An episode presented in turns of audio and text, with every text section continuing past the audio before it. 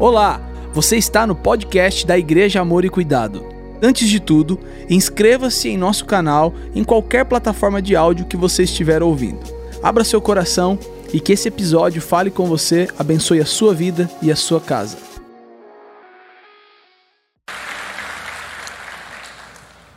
Os reais presentes do Natal. Olha, fazia tempo que eu não trazia uma mensagenzinha clichê de Natal, gente. Eu não, não é o meu forte isso daí, né?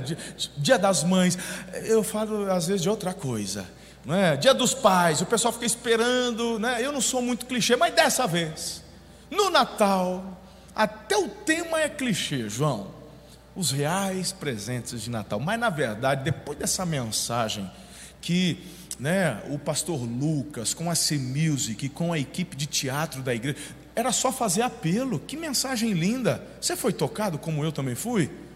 Que bênção, irmão. Mas cremos que o Senhor quer continuar falando, movendo, então algo especial da parte de Deus agora também. Os reais presentes de Natal. Bem, Natal marca, de fato, essa época onde nós compartilhamos presentes, mas eu queria, antes de falar um pouquinho sobre isso, ler dois versículos de Isaías 9, o verso 2 e depois o verso 6, e na verdade eu queria que você lesse comigo. Por favor, vamos lá, já está projetado. O povo que caminhava em trevas viu uma grande luz sobre os que viviam na terra da sombra da morte, raiou uma luz. Uau! Verso 6. Porque um menino nos nasceu, um filho nos foi dado, e o governo está sobre os seus ombros.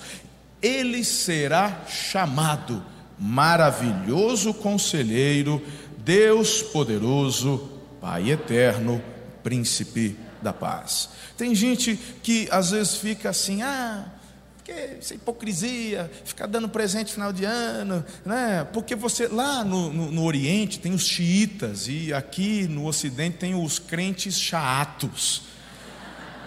Tem, pensa num povo chato, um povo que sabe é, quer procurar pelo em ovo, é, né, porque Jesus não nasceu no dia 25 de dezembro. Falei, então conta outra coisa que eu não sei, porque todo mundo sabe que ele não nasceu no dia 25. Mas uma coisa é certa, ele nasceu, tanto que marcou história em antes e depois. Fato, irmão. Então, como a Bíblia não dá com exatidão o dia que Jesus nasceu, qual o problema de celebrarmos no 25 de dezembro? É porque é comércio, é por... mas uma coisa é certa: é só você ajustar as intenções corretas no seu coração. Certo? Sabe qual que é o problema? É você não ser grato a Deus pelo real motivo do Natal. Por isso que todos os anos fazemos questão como igreja de reiterar Queridos, as motivações certas. Não é errado dar presente, pode dar presente. Errado é você se endividar para dar presente para alguém. Isso é errado. Entendeu? Mas você gerar gratidão no coração, celebração, a comunhão, que lindo, vai para cima, não é? Seu décimo terceiro, só não esquece que você em janeiro e fevereiro tem um presente do seu governador, que é 50% de aumento no IPVA. Então lembra do seu décimo terceiro para depois não ficar endividado lá. Então do que sobrado, né? Aí você pagando à vista já ganha 10% de desconto, atenua já até a inflação do seu IPVA. Mas do que você tiver e puder, presenteie, honre, porque dar presente, querido, é uma honra. Você vai você não dá presente porque as pessoas precisam, isso é esmola. Hum? Tá? Eu falo assim, ah, eu não vou dar presente para o meu pai, meu pai é rico, meu pai tem dinheiro, é, ele já tem a vida dele pronta. Mas a questão de você dar um presente não é por necessidade, irmão, é por honra. E honra é a cultura que move o céu. E é essa cultura do céu que o Senhor quer ver sendo exercida na terra. Então, quando você se coloca debaixo de uma cultura de honra, você também fica debaixo do fluxo da bênção que a honra oferece. Essa é forte, podia parar aqui, irmão. Hum? Tem gente que não dá presente para o pai e para a mãe, porque não precisa. Ah, meu pai é funcionário público, aposentado, eu sou assalariado, e daí? Você tem que honrar, cara. Ele que te deu a vida, ele que te sustentou na faculdade, e de repente, mesmo que você fale, meu pai nunca ligou para mim, meu pai, ele nem não sei o que, eu que fiz tudo sozinho, então, meu irmão, você vai retribuir com a mesma moeda? Isso é natural. O sobrenatural, porque o Espírito Santo que habita em você, ele é sobrenatural, sim ou não? O sobrenatural te leva a agir de forma diferente, a dar o que você não recebeu. E quando você honra quando não foi honrado, quando você reconhece e presenteia por algo que você é movido pelo Espírito Santo a fazer por conta de um princípio divino, uau, você destrava no mundo espiritual bênçãos incontáveis. E a abundância começa a te visitar. É forte, faça a prova, depois a gente conversa. É só aqui já estava. Né? Então, isso é muito lindo. Não é errado dar presente. Vamos parar com esse negócio. Não. É bênção. É um período muito gostoso, de comunhão, de celebração. Gratidão a Deus, marca a vinda do filho dele. Mas, mesmo você sendo um maridão top, um paizão top, uma esposa nota milhão, um filho que honra pai e dá bons presentes, mas os melhores presentes recebemos do nosso Pai eterno. Diga amém a isso. E é sobre estes presentes que eu quero conversar com vocês. O melhor de todos os presentes, os reais presentes, e é claro que eu me refiro a partir de Jesus, de Jesus, que é o suprassumo, ele é o top. A Bíblia fala que Deus prova o amor dele pelo fato de ter Cristo vindo e se doado quando éramos ainda pecadores. E quando você se rende e recebe a Jesus, há um pacote de presentes que estão atrelados. E é sobre isso que eu quero pontuar com vocês um pouquinho. Então, é claro que eu não tenho o objetivo nessa manhã de discorrer sobre estes presentes, mas apenas de citá-los e relembrá-los, a fim de que você celebre aquilo que já tem recebido do Senhor. O primeiro presente, você já começou a tocar, filho? Não estão ouvindo? Ô Emerson, a gente só elogiar, aí. Ele está parecendo, tá to... né? Você está ouvindo daí, Raul? Também não? Faz. Agora, agora eu ouvi um negocinho. De novo. Oh. Porque quando a gente vai dar uma palavra de exortação, é deixa, deixa até claro, mas vai falar de Jesus de presente. Vai, vai, vai dar aquela com nona, com nona. Ó, oh, ó, oh, hum. aleluias. Olha, é igual macarrão. Macarrão é bom, não é? Mas quando coloca o molho, parece que fica mais suculento, não é verdade? Quando a gente vai falar das coisas, quando põe a, aí parece que põe o molho em cima, parece que desce mais. Lindão, vamos junto. Já? Ok. Primeiro presente. Esperança. Olha só isso aqui. Lucas 2, 10. Até eu dou risada de mim mesmo, gente. O cu das 10 não tem nada a ver com o cu das 8. Quem vem no cu das 8, eu já sei. Bom dia. Até o tico e o teco. E aqui as ideias começam a borbulhar. Eu acho que é a hora que o café começa a fazer efeito. Vocês vão falar, esse pastor tem dupla personalidade. Não é, irmão, não é não. É que é, eu demoro para acordar mesmo. Mas é gostoso, como flui das dez. Mas tem gente que gosta da coisa mais serene, aí ele vem nas oito. De qualquer jeito, o Espírito Santo pega a gente, aleluia. O anjo lhes disse: Não tenha medo, não tenha medo. Mas eu quero fazer uma comparação com Romanos 5,5. A esperança não nos decepciona, porque Deus derramou seu amor em nossos corações por meio do Espírito Santo que Ele nos concedeu. Diga comigo, esperança. Eu gostaria de usar, inclusive, a expressão do apóstolo Pedro: viva a esperança. E quando aqui Paulo fala em, em, Romanos 5, ele fala que a esperança não nos decepciona. Claro, porque se ela é viva, ela se renova todos os dias. Esse é um presente que o papai te deu. Irmãos, irmãos, aqui nessa terra, a decepção faz parte. Desde que o pecado entrou no coração da humanidade, tudo vem da ordem para a desordem. Hum? A gente às vezes cria uma expectativa tão grande. Ontem eu fiz dois casamentos, um de manhã e um à tarde. Casamento, não é verdade? A gente gera uma expectativa. O casamento da noite foi ao ar livre. Pensa num povo de fé. Essa época de, de dezembro, marcar casamento ao ar livre, tem que ter fé, não é para qualquer um, não. E choveu, choveu, claro, é, é, choveu. Mas tem que ter fé. Aí de repente a noiva está lá, não, eu creio, eu tenho fé, eu tenho fé, eu tenho fé. Mas choveu, né? Aí a gente está ali reunido, todo mundo sentado e começa a garoar, o povo levanta. Aí daqui a pouco para, o povo volta. Aí daqui a pouco garoa de novo, o povo levanta. E vai. É gostoso, a gente vai, né? Vai fazendo aqui. Aí depois, ai, que decepção. Né? Pastor está pregando, começa, o esboço começou a molhar. Ainda bem que o celular pelo menos é prova d'água. E a gente às vezes vai se decepcionando com os detalhes. Quem sabe da festa? Quem sabe? Você fazia um. Chegou na hora da festa, ah, não é aquilo que eu esperava. E na lua de mel? Normalmente quem se decepciona na lua de mel é a esposa, né? Que o marido é alegria. Mas ela, não sei, quem sabe, ela achou que eu vi né, anjos tocando. Ela, sei lá, são tantas as, os sonhos aí. Era só isso. Falei, pois é, era só isso. Mas assim, é para a vida toda, né? É que papai, quando deu, ele já deu pensando em tudo. Então, é... Calma. Né? Tem, uns, tem, tem uma galerinha top de Jesus que, né, que, que não, a expectativa, e espera, e quando chega, era.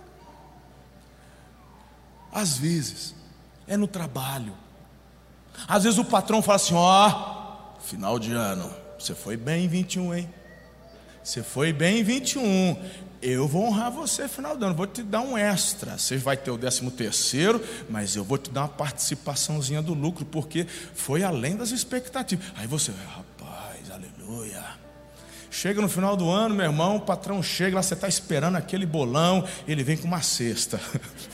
Você merece, cara. Meu irmão, você tem que fazer uma cara de jogador de pôquer para poder, né?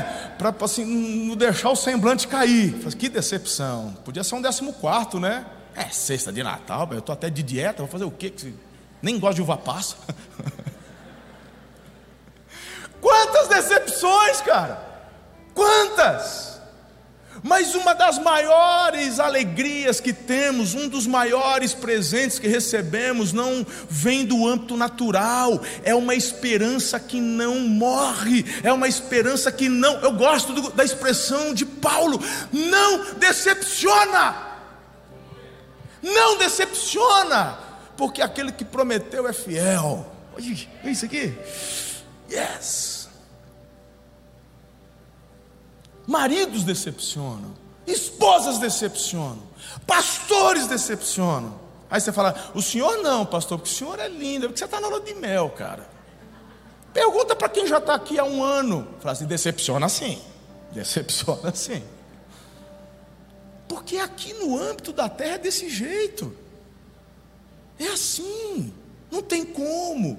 Eu já decepcionei minha esposa com o marido, já decepcionei minhas filhas como pai é pauta de conversas que temos. Se você quer melhorar, precisa reconhecer quantas vezes, e, e isso já aconteceu e continua acontecendo, é, reiteradamente. Senta, né? Ó, oh, isso, isso, foi mal. Me ajuda aí, preciso melhorar. E o contrário também, falou, bora melhorar, bora crescer aqui. Qual é o nosso maior medo aqui na terra? que, que muitas vezes eu escuto de liderados meus? Muitas vezes as pessoas falam assim: ah, eu não queria te decepcionar. Como assim? Quando foi que eu gerei uma expectativa de perfeição da sua parte que eu não estou sabendo? Eu te pedi isso? Não. Tampouco o Senhor pede isso de nós. Tem gente que deixa de aproveitar o presente da esperança, sabe por quê? Porque acha que a esperança que Ele nos dá é em consequência do que damos a Ele. Onde está isso? Ele decidiu nos amar primeiro, cara. Por isso que a decepção não faz parte da esperança que Jesus nos dá. Independe, não vem de obras para que ninguém se glorie, é pela graça, é presente dele. É aquela esperança que você sabe que sempre vai ter. É forte ou não é? Mas tem outro presente. O pacote é grande. Quando você se rende a Jesus, e hoje é um dia que você vai fazer isso. Hoje no final nós vamos orar e você vai entregar sua vida a Jesus. Hoje é um dia que você vai renovar a sua aliança com Jesus. Você que está aqui presencial e você que está também nos assistindo. Porque você tem que receber esse presente, esse pacote, o combo. Quando a gente abraça Jesus, recebemos o combo. Aleluia. E mais um item desse combo é a alegria. Diga alegria. Olha só, Lucas 2:10. Estou trazendo boas novas. Boas novas de grande alegria. Não é uma noticiazinha bacana, são boas novas de grande alegria, que são para todo o povo. Jesus é a nossa alegria em tempos de tristeza. João 10, 10. Eu vim para que tenham vida e uma vida plena. Ali no versículo 11 de João 15 diz: Eu tenho dito estas palavras, palavras para que a minha alegria esteja em vocês e a alegria de vocês seja completa. Eu sei que nós geramos expectativas aqui. Eu sei. Eu sei que tem adolescente naquela expectativa de ganhar um celular novo. Eu sei. Eu me lembro, meu irmão, um Natal, eu tinha certeza que eu ia ganhar uma mobilete. Toda vez eu falo da mobilete, vocês já perceberam, né? É um negócio que, não, tá, tá curado, tá curado, mas. Ah, não, não, tá, tá curado, tá curado. Mas, mas, irmão, eu lembro, era um final de ano. Era um final de ano. Eu falei, eu vou ganhar trem, eu vou ganhar, eu plantei fé, eu vou ganhar. É a mobilete, todos os meus colegas tinham. Rapaz, e aí, eu falei assim, quando chegou o Natal, era uma bicicleta. Top. Bonita. E aí eu, cara de jogador de pôquer, ai que legal. Mas por dentro, assim, ela não vai, ela não faz. ai Jesus. E a gente fica achando que a nossa alegria vai ser completa se recebermos aquilo que esperamos e desejamos. Hum? Hum? Mas o Senhor quer que você entenda que a alegria plena e completa só Jesus pode dar. Aí você fala, pastor, mas e aí? E aí que minha vida inteira eu fui apaixonado por moto. Deus me deu uma época da vida onde eu fui presenteado com uma moto. Eu pude curtir a moto, mas não era a moto que eu queria. Falou, vai chegar a hora que eu vou ter a moto que eu quero. E quando foi chegando a hora, a época que eu poderia comprar a moto dos meus sonhos, eu já estava em Araçatuba. Quando eu vim para cá, o Nino, o Nino era dono da Suzuki, na época falou, tem uma loja, eu estava, hoje já gerenciava, mas porque era dele a loja, depois ele vendeu a loja e até hoje ele trabalha lá. Em termos de moto, irmão, referência aqui na cidade é o Nino. Você quer saber de moto, moto de, de vai no Nino. Aí o Nino já falou assim, eu tenho a concessionária, eu falei, é nós, Deus está me botando no lugar certo. Já tem até o dono da concessionária, porque é, é inclusive a marca que eu quero, não é Honda não, é Suzuki, eu queria a Hayabusa.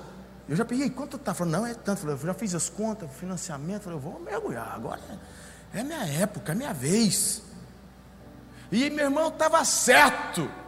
Aí Deus chegou em mim e falou assim: A que você tem? Falou, ah, dá de entrada? Falou, não, do, se, se livra dela. Porque o teu tempo de moto já deu. Falou, não, mas nem começou. Nem, eu falei, não, já deu, seu tempo de moto já deu. E aí ele falou, ó, Deus não usou profeta, não usou esposa, porque tem gente que fala assim, ah, por que Deus usa a esposa? Né? né? Não, não, Deus não usou a esposa, ela gostava, ela curtia comigo. Nós tinha jaqueta de couro, nós botava jaqueta, nós saía para os rolês. É. Aí Deus falou assim: chega, deu. Chega assim, frustração. Deus me fez entender que a razão da minha alegria não era a expectativa que eu gerava nas coisas da terra, mas a presença dEle. A alegria que Ele nos dá é um presente que nada na terra pode substituir. E Deus falou para mim assim: falou, você é livre. Você é livre, eu estou te dando uma orientação. Deus falou comigo, falou assim: o diabo quer fazer isso, isso, isso se livra da moto. Eu doei a minha moto para a igreja. Eu doei ela. Era a moto dos meus sonhos até então. E eu já estava mirando, já era, já era entrada para outra. E Deus falou para mim: esquece. Para vocês terem ideia, o tamanho da obediência que eu tive, não por confiar em mim mesmo, eu tive que mudar minha carteira de motorista. Porque quando Deus falou para mim não, não era nem para pegar dos outros, não era só para não ter. E aí eu fui, eh, claro que a gente dá uma desobedecidazinha. Um dia eu fui, um dia eu fui querer dar uma volta, porque um, um, um irmão falou assim: dá uma volta, pastor. É, você tem que andar nessa aqui. Eu falei, não, não. Você tem que. Meu irmão, paguei um mico, não tenho tempo para falar isso hoje. Mas eu passei uma vergonha, não caí não. Eu andei 100 metros, tinha uma blitz de polícia. Para aí! Falei, Rapaz, pensa na vergonha que eu passei. Sem carteira, sem celular. Não, é, é a moto do. Rapaz. E Deus falou assim: Eu falei que não. Vou te. Tá bom. E naquela época eu já não tinha mais, eu já tinha mudado a carteira. Então você imagina a vergonha que eu passei. Haldeman comprou a moto esse tempo atrás. Já vendeu, mas, mas ele comprou. Paizão, você tem que andar. Falei assim, ô tentador. Eu estou vibrando, estou celebrando. Eu estou feliz contigo. Mas só uma voltinha. Falei, cala a boca, tentador. Eu montei na moto, no estacionamento, dentro do estacionamento. Ah. Show, saí, já saí meio tremendo, vai. Eu continuo gostando, não posso ouvir um barulho na rua que o coração vai chegar a desfibrilar. Fica assim. O senhor é infeliz por conta disso? De jeito nenhum.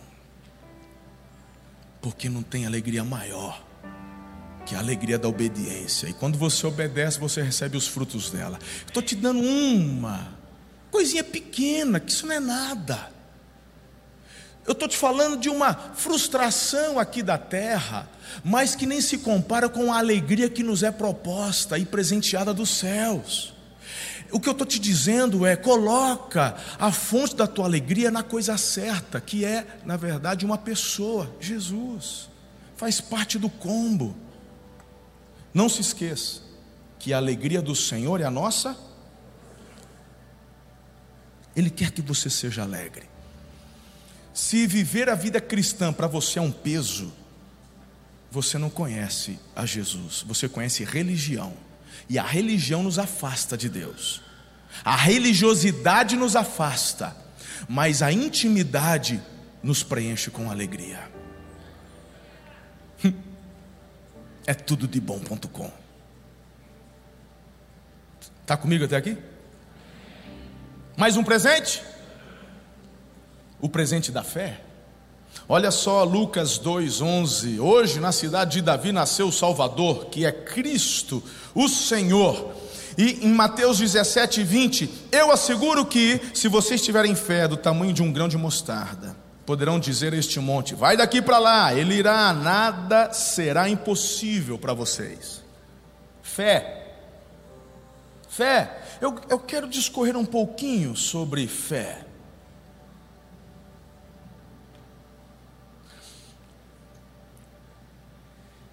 Inclusive no semeando, nós encerramos distribuindo sementinhas de mostarda.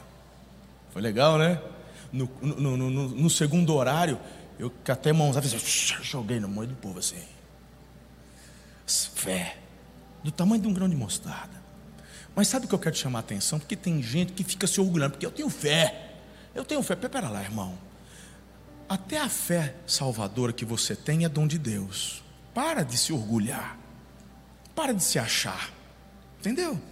Porque em Efésios 2,8, como eu já até citei aqui, porque pela graça sois, mediante a, isso é dom de, não vem de obras para que ninguém se glorie. Então, até a fé salvadora é um presente, é um dom. Dom é presente. É a fé que nos impulsiona. É a fé que nos leva, é a fé que nos faz levantar quando nós não queremos. É a fé que nos faz investir, perseverar, lutar. É a fé que nos faz dizer vai valer a pena. É a fé que nos faz dizer eu não consigo ver, eu não estou enxergando o resultado, mas eu sei que os resultados virão, porque o que prometeu é fiel. Quando eu olho para Jesus e em suas experiências de milagres aqui na terra, quando durante o seu ministério, quantas vezes ele fez questão de destacar a fé das pessoas? A mulher do fluxo de sangue, alguém me tocou, nem os apóstolos entenderam, mas está todo mundo te espremendo, te tocando. Falou, não, eu quero destacar a fé de alguém. Quantas vezes Jesus, e ele vai sempre turbinando, aumentando. Agora, olha aqui para mim, nós temos um presente, o presente da fé, mas você tem o privilégio de pegar este presente e turbinar este presente. Quando eu ganhava as bicicletas do meu pai, já quando já mais adolescente, eu turbinava minhas bicicletas. Eu depenava ela. Eu tirava isso, tirava aqueles adesivos feios, monarque, não sei, tirava tudo aquilo lá. Eu botava os meus adesivos. Ia na loja e fazia não sei o quê, papapá, colocava não sei o que atrás. Eu empinava, eu botava umas latinhas atrás, amarrava para sair faísca de noite. Eu ia turbinando. Buzina não, né, irmão? Isso é coisa lá dos nossos irmãos lindinhos lá da. da não vou falar, senão vou ficar magoado comigo. Mas, não, ficava envenenada, ficava. A gente recebe um pacotinho que é o, o pacote de entrada. Aí papai fala assim: investe, que você vai ver o negócio aumentar. Eu vou desenhar para vocês. Tem gente que está meio assim, mas não, não, onde você quer chegar? Eu vou desenhar. Olha aqui, lembra do Elias? No Monte Carmelo, meu livro, Você é a Resposta. Eu conto isso daí. Eu falo, por exemplo, de, um, de uma fé que moveu o sobrenatural na vida de Elias. No Monte Carmelo ele enfrenta 850 falsos profetas. O rei Acabe não está com ele. Ele tem toda a nação que está ali desconfiada, porque era uma nação adúltera que já tinha abandonado o Senhor, estava com Baal, e o Elias, ele está sozinho no monte, enfrentando os falsos profetas. Ele, Deus, ele recebe de Deus uma porção de fé, mas ele acelera, ele impulsiona, ele potencializa essa fé, e você sabe que ele saiu de lá vencedor, sim ou não? Dias depois, a mulher do Acabe, a Jezabel, aquela endemoniada, ela falou: Vou te matar igual você matou os meus profetas. O que, que o Elias faz? Foge. Ele tem fé para encarar o que encarou no Monte Carmelo e lhe faltou fé. Não é que ele. É que a fé, irmão, precisa ser toda hora, todo momento impulsionada como um músculo, vamos, vamos crescer. Então você recebe de Deus este presente, e através desse presente você pode chegar a patamares extraordinários. E como é que você aumenta a sua fé? Como? Aceitando os processos que Deus permite você viver. Como é que o teu músculo cresce? Através de exercícios e de você levá-lo à exaustão. Você leva o teu músculo à exaustão, aí você oferece o que ele precisa, carboidratos e proteína, e você vai dar descanso. Diga descanso. As lutas que Deus permite você viver dura o tempo todo? Mas aquela luta que você enfrentou, ela dura um momento. Quando a luta vier, ao invés de se desesperar, a fé faz você já enxergar o que está por vir. No meu, no meu tempo de vida cristã, eu amadureci e já cheguei a esta conclusão. Eu sofria muito, irmãos, com ataques, com isso, com aquilo, com levantes, e eu ficava até meio deprimidão. Hoje, quando eu vejo um levante, eu já falo: pode vir, porque eu já estou mirando no depois. Quando o levante chega, é Deus me dando a oportunidade de fazer a minha fé crescer.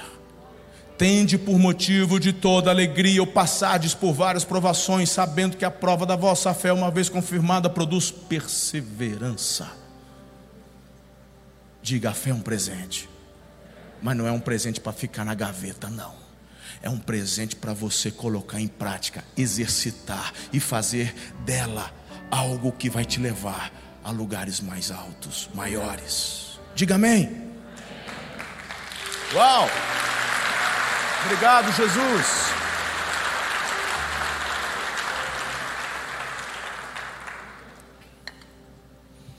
Henrique, da mídia, pula o 4, vamos para o 5. Eu vou concluir com o 4. Presente da paz. Lucas 2,13: De repente, uma grande multidão do exército celestial apareceu com um anjo louvando a Deus, dizendo: Glória a Deus nas alturas, paz na terra. Ei, coisa boa, paz, paz na terra. João 14, 27: Deixo a paz a vocês, a minha paz eu. Tem gente que fala assim: Eu só queria um pouquinho de paz.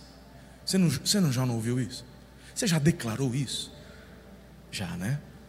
E Jesus diz assim: Eu, eu estou aqui.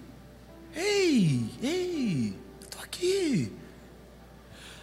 A paz não é um lugar, a paz não é uma circunstância, a paz é uma pessoa. A alegria é uma pessoa, a esperança é uma pessoa, o amor é uma pessoa. Jesus é a personificação da paz, do amor, da alegria. É um presente. É um presente. Gente, eu fico atônito quando eu olho para Paulo e Silas, onde? Na prisão. Eles tinham tomado 39 açoites. 39. A lei mandava 40, mas se o soldado errasse, o soldado levava também. Então, para não errar, porque se passasse de 40, errou na conta, deu 41, o soldado levava. Então, para não errar, era 40 menos 1, 39 eles estão amarrados num calabouço de madrugada. O que, que eles estão fazendo? A Bíblia fala, cantando, orando, cantando, celebrando. Aí você fala, ah, não é possível.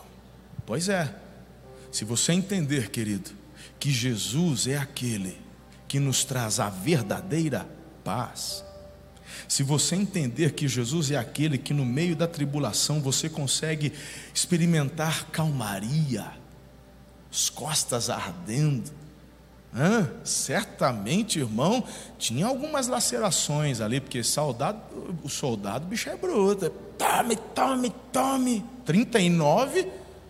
Hum? Quem já tomou as varadas da mãe? Tomava duas. Ah! não é, meu? Parece que vai sair as tripas, não é? Ah, duas, três, imagina, 39 de um soldado romano, bruto. Genezaré, rapaz. E os caras estão cantando. Diga paz. Chegou o final de ano. Aconteceu alguma coisa inesperada? Não chegou aquela comissão da venda? Não chegou? O pagamento não veio ainda? O patrão falou que não sabe se, se, se você vai continuar no, no, ano que vem. Tá, tá, tá desesperadinho? Né? Você já botou o terror em casa? Oh, não vai ter Natal em casa, porque eu não sei nem se eu vou ficar empregado ano que vem. Aí tem gente que viu o Ibope, porque o Lula vai voltar. Ai, ai, ai. ai. Meu irmão, a paz é uma pessoa. Não sei se você, se a firma vai abrir o ano que vem. Não sei se você vai continuar no emprego. Certeza, certeza. Então tá. O que você vai fazer no final de ano? Diga celebrar. Deus cuidou de mim em 2021. Até aqui o Senhor foi bom. Ebenezer. O ano que vem, o mesmo Deus que guardou a minha casa, a minha vida, vai me guardar. E se uma porta fechar, Ele abrirá outra maior, melhor. Porque o que prometeu é fiel. Aleluia. Então, você não vai permitir que o ladrão da paz saqueie o seu lar e a sua vida. Aleluia. Uau, obrigado, Jesus. Próximo presente é o presente das promessas cumpridas. Lucas 2,16: Então correram para lá e encontraram Maria e José e o bebê deitado numa manjedoura. Uau! O que prometeu é fiel. Esse bebê foi prometido em Gênesis 3,15. Quando a humanidade em Eva e Adão pisou na bola, sentou o pé na jaca, estragou o que Deus tinha feito. Deus, ao invés de vir e falar, acabou, não quero mais saber, ele já planta a esperança. Ele fala: da descendência da mulher virá aquele que pisará a cabeça da serpente. E a promessa feita em Gênesis 3,15 se cumpre. Talvez, olha a decepção, Poxa vida, porque o povo de Israel esperava o quê? Todas as promessas quanto ao Messias que foram feitas no Velho Testamento, Jesus cumpriu todas elas. Matematicamente é assim, matematicamente é praticamente impossível um homem cumprir todas as profecias. Jesus cumpriu todas, no detalhe da vírgula. Mas eles aguardavam um Messias político, eles aguardavam um Messias que os livrasse do jugo romano. Por isso que foi rejeitado, principalmente pelos escribas, fariseus, sacerdotes. Porque Jesus ele vem numa manjedoura. Ele não vem no palácio. Num lugar cheirando a estrume de vaca. É meio de palha. É lá que ele vem. Mas, talvez, apesar das expectativas frustradas, a promessa se cumpriu. Ele veio. Ele veio. Talvez ele não vai se manifestar da forma como você queria. Talvez você que está pedindo um marido para Deus, você falou: olha, você está ali com aquela foto do Brad Pitt na cabeça.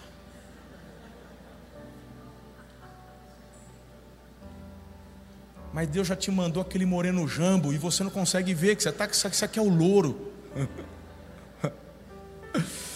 Olha, eu estou para te falar que entre o Brett Pitt que você quer e o moreno jambo que Deus escolheu, eu ficava com o que Deus escolheu, porque Deus conhece o coração. A gente só conhece a aparência. O que prometeu é fiel. Tem mulher que casou com o Brad Pitt, achando que era o príncipe, e casou com o cavalo. E tem gente que casou dizendo: Ó, oh, eu vou casar com o burrico do xereque.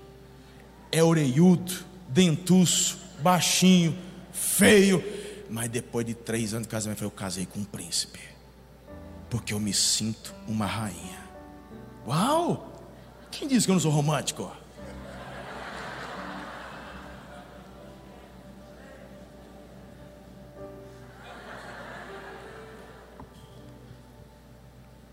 Sétimo presente, que na verdade é o sexto, eu vou dar o sétimo no final.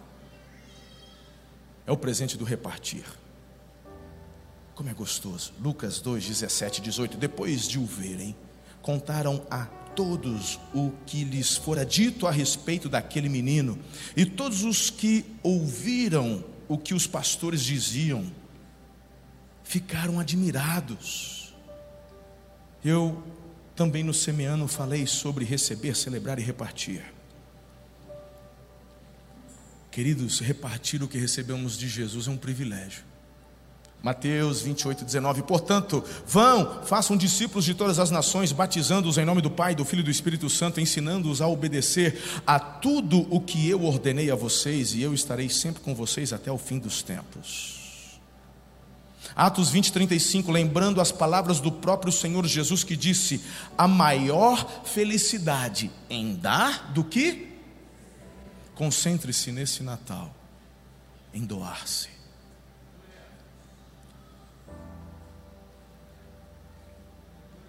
seu tempo, sua atenção, seu carinho, seu amor. Porque você, querido, recebe de Deus esse presente, o privilégio de se tornar um doador. Você só está aqui hoje porque pessoas escolheram a doação. Alguém doou tempo para falar de Jesus para você. Alguém doou tempo para poder arrumar esse local, pintar, limpar, preparar. Você hoje foi abençoado por uma equipe. Alguns trabalham em tempo integral na igreja, mas é a minoria. A mensagem que tocou seu coração, os que aqui ensaiaram, são pessoas da igreja como você, que dispuseram de tempo, tempo de descanso para poder ensaiar, se preparar e trazer uma mensagem. Por quê? Porque entendemos que dar é um presente. E por fim, eu gostaria de destacar com vocês o presente do encontro. Diga encontro. Foi esse que eu pulei, que era o 4. O presente do encontro. Lucas 2,12. Isto servirá de sinal para vocês. Encontrarão o bebê envolto em panos e deitado numa manjedoura. Jeremias 29, 13 e 14. Vocês me procurarão e me acharão, quando me procurarem de todo o coração. Agora olha isso. E eu me deixarei ser encontrado por vocês.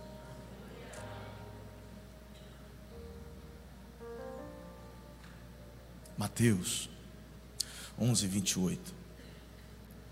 Venham a mim, todos os que estão cansados e sobrecarregados, e eu darei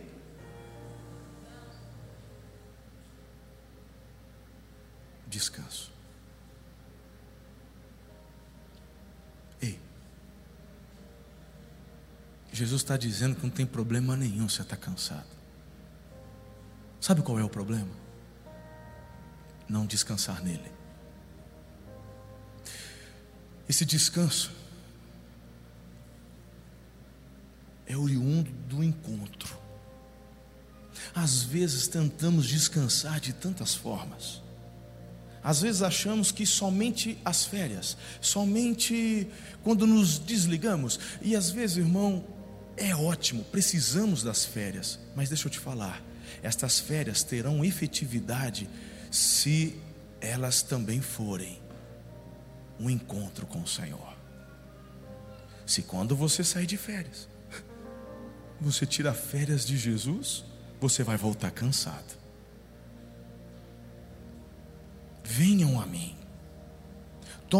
eh, tomem sobre vocês o meu jugo o meu jugo, e aprendam de mim, pois sou manso e humilde de coração, vocês encontrarão descanso para suas almas. Pois o meu jugo é suave e o meu fardo é leve. Jesus, ele nos dá o presente do encontro.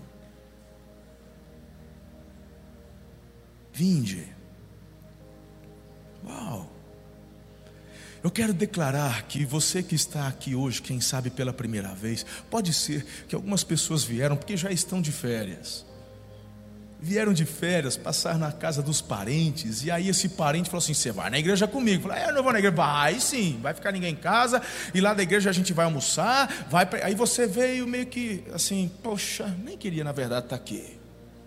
Eu quero te dizer que você não foi constrangido pelo teu parente, você veio porque o Espírito Santo constrangeu a vir. O Espírito Santo é aquele que, se necessário, mobiliza o universo só para preparar esse encontro para você. Onde ele prepara o seu coração. Quero te dizer que cada detalhe que você observou quando chegou aqui, de uma frase, de uma placa, de um jardim, de uma flor, de um irmãozinho com colete, que não, não são funcionários, são membros da igreja que estão se doando quando você chegou pela primeira vez e teve um estacionamento pertinho, exclusivo para você. Quando alguém foi te receber. Cada um desses detalhes é o Espírito Santo já trabalhando, dizendo: Eu marquei um encontro com você hoje. Jesus marcou esse encontro. Ó, oh, você consegue mensurar a profundidade disso? o Rei do universo, o Rei dos reis e Senhor dos senhores, preocupado com você? Hum? Não foi coincidência o que você ouviu, não foi coincidência o teatro que você assistiu. Tem gente dizendo: essa história é minha história. O que essa menina falou são os pensamentos que me sobrevieram essa semana eu quero te dizer, não é coincidência. Mas eu quero também declarar e profetizar que o resultado que foi declarado vai ser o seu também. Através deste encontro vem a libertação, vem os presentes da paz, alegria, da fé. Sua história vai ser mudada. Igreja não oferece isso, pastor não oferece isso. Isso você não compra com oferta, com dízimo, não tem nada a ver. É pela graça, é dom de Deus. Jesus é o dom gratuito de Deus.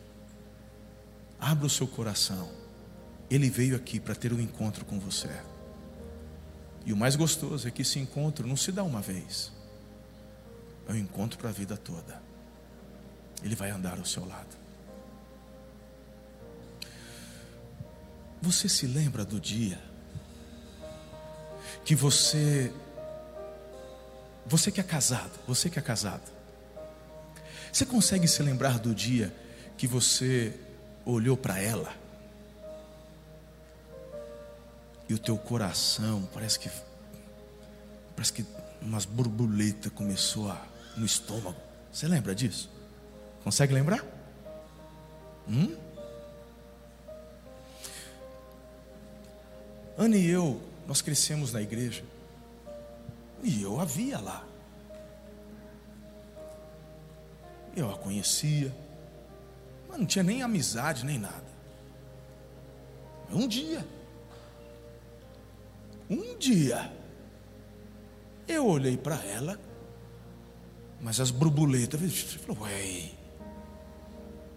A única diferença é que ela botou um aparelho na boca. E tem gente que quando põe aparelho fica mais feio. Na é verdade, fica aquele cabrito, aquele negócio lá. E eu olhei para ela de aparelho, aqueles cachinhos. Falei, é nada. Ela falou, não, isso é coisa da minha cabeça.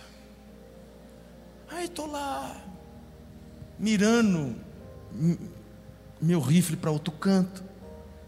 Uma hora que a gente dá uma olhada na savana, né? Porque a gente, o caçador, né? Ele está lá, né? Adolescente, está procurando, Senhor, quem é? Estou lá na savana. Eu não vou mirar. Mas um. Dá um. Hã? Até que eu me convenci que era lá. Mas deu um trabalho, irmão. Mas deu um trabalho.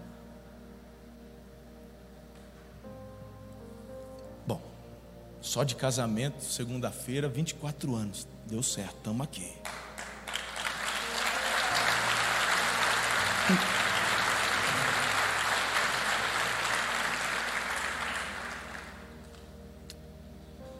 Mas sabe de uma coisa? Do dia que eu senti as borboletas no estômago assim, fazendo um negócio esquisito, até o dia do altar, Pensa num. Foi uma jornada, foram anos. Aí você fala, onde ele quer chegar nisso tudo? Vocês ficam assim, não ficam? Nem eu, quando eu começo, sei direito onde eu vou chegar. Quando você chegou aqui, hoje, de uma forma despretensiosa até, mais um culto, mais um domingo. Mas de repente, parece que um negócio diferente foi te tocando hoje. Está diferente. O que eu quero te dizer é que Jesus marcou esse encontro para selar o seu destino. Não é coisa da sua cabeça. Essa vontade de rir, de chorar, que você não sabe de onde vem, para onde vai. Ei, deixa eu te dizer, é Jesus que está fazendo isso com você. Foi da hora que você chegou aqui, tem algo muito especial acontecendo essa manhã. Ele marcou um encontro. Agora, do dia que eu tive uma visão diferente da Ana, até o dia do casamento foram anos, mas Jesus é aquele que vem para o encontro com a aliança, dizendo: Eu já estou te pedindo em casamento, você é minha noiva e não sabe, mas eu vim hoje para um encontro que vai durar a vida toda. E Jesus é aquele que, mesmo quando nós erramos, Jesus é aquele que, mesmo quando nós dizemos, dizemos assim, eu não quero mais, eu quero desistir do casamento, você é livre, você pode desistir, mas você não pode forçá-lo a desistir, porque ele decidiu ir com você até o fim. E hoje eu tenho certeza que são dois tipos de encontro que estão acontecendo. O primeiro, onde pessoas pela primeira vez vão se render a Jesus e dizer: sim, eu quero esse pacote na minha vida. E dois, pessoas que fazem parte da família. Um dia experimentaram um encontro, mas por razões e circunstâncias o coração se esfriou. Quem sabe você está se recuperando dos efeitos da pandemia. Mas hoje você é como se você pudesse ver o invisível. É como se você pudesse sentir Jesus do seu lado, com o um braço dizendo: Eu vim só por tua causa hoje. E você vai renovar a sua aliança com Jesus, renovar a sua aliança com a igreja de Jesus, com os propósitos de Jesus, e permitir uma inundação da fé, da alegria, da paz, das promessas porque Ele, a mão continua estendida, somos nós que saímos, mas hoje você está vendo esse encontro e está entrando novamente embaixo. Coloque-se em pé. Eu quero orar por você. Muito obrigado por ter ficado conosco até o final. Se este conteúdo abençoa a sua vida, compartilhe com todas as pessoas que você conhece. Siga-nos também em nossas redes sociais, arroba Amor e Cuidado. Deus abençoe.